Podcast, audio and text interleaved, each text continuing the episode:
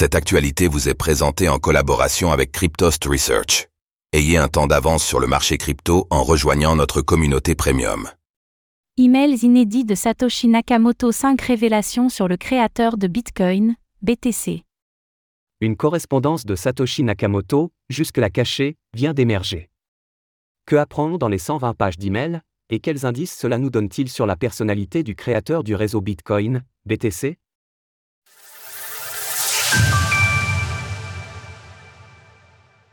120 pages d'emails entre Marty Manley et Satoshi Nakamoto révélées au public.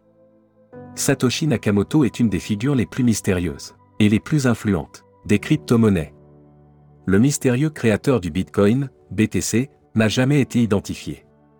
Pour autant, des détails sortent de temps en temps sur sa vie, c'est le cas ces derniers jours. Le procès de Craig Wright, Faketoshi, a en effet permis de faire émerger une longue correspondance par email entre le développeur Marty Malmi, Sirius, et Satoshi Nakamoto. Ce sont 120 pages d'emails qui ont été exhumées, et qui n'avaient jusque-là jamais été publiées. Que apprend-on alors sur le créateur du Bitcoin? Les emails révèlent que Satoshi Nakamoto s'interrogeait dès le départ sur la scalabilité autrement dit la mise à l'échelle de Bitcoin, BTC. En 2009, il estimait que le réseau pourrait être compris d'un maximum de 100 000 nœuds, il comprendrait actuellement 50 000 nœuds environ. Selon lui, la progression de la technologie permettrait au réseau d'être adaptable, comme il l'expliquait à Marty Malmi, même si Bitcoin grandit très rapidement. Il faudra quand même des années pour qu'il représente une quantité substantielle de toutes les transactions. La vitesse des bandes passantes, les prix, l'espace disponible sur les disques et la puissance de calcul seront bien plus grands lorsqu'il y en aura besoin. Dans l'ensemble, Satoshi Nakamoto croyait fermement à l'adoption du réseau Bitcoin. Face à des commentateurs qui en doutaient. Il critiquait ainsi les premiers retours qu'il avait eus sur son projet, sur des forums dédiés. Certaines de leurs réponses sont assez néandertaliennes. Mais j'imagine qu'ils sont tellement habitués à être anti-monnaie fiat que tout ce qui ne ressemble pas alors leur paraît insuffisant. Face aux critiques sur les forums de discussion, Satoshi Nakamoto a passé un certain à expliquer la nécessité de Bitcoin. Dès le départ, certains estimaient en effet que le réseau du BTC ne servait à rien, et que sa consommation d'électricité était inutile. A l'inverse, le créateur de Bitcoin argumentait que ce qui serait le plus coûteux serait de ne pas avoir un réseau de paiement de ce type. Par ailleurs, il faisait une comparaison entre la consommation énergétique du Bitcoin et celle du système bancaire, si le Bitcoin grossissait jusqu'à consommer une part significative d'électricité, je pense que cela serait toujours moins du gâchis que le travail et les ressources allouées aux activités conventionnelles du secteur bancaire. Le coût serait bien moins élevé que les milliards de dollars de frais bancaires, qui pour tous ces bâtiments, ses gratte-ciel et ses offres de cartes de crédit. Le créateur du Bitcoin soulignait également que selon lui, il s'agissait d'un choix existentiel pour l'humanité, et pas simplement d'un projet basé sur une monnaie numérique.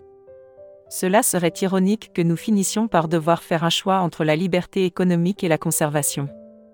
Ce n'est pas une idée nouvelle, Satoshi Nakamoto semble s'être volontairement coupé du réseau Bitcoin, pour retourner à l'anonymat.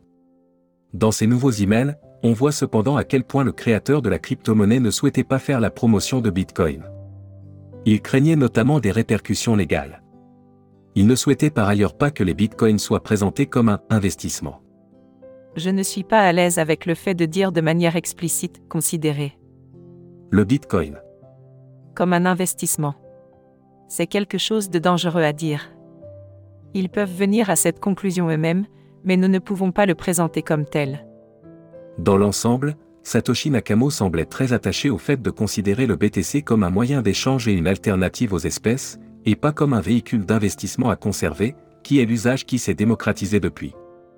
Il faut aussi noter que Satoshi Nakamoto basait ses opinions sur un réseau où il était encore possible de générer des BTC soi-même. Il semblerait que Satoshi Nakamoto ait par ailleurs trouvé son travail sur Bitcoin fatigant. Il mentionne avoir besoin de faire une pause en juillet 2009. Satoshi Nakamoto ne voulait pas que Bitcoin soit considéré comme quelque chose de louche.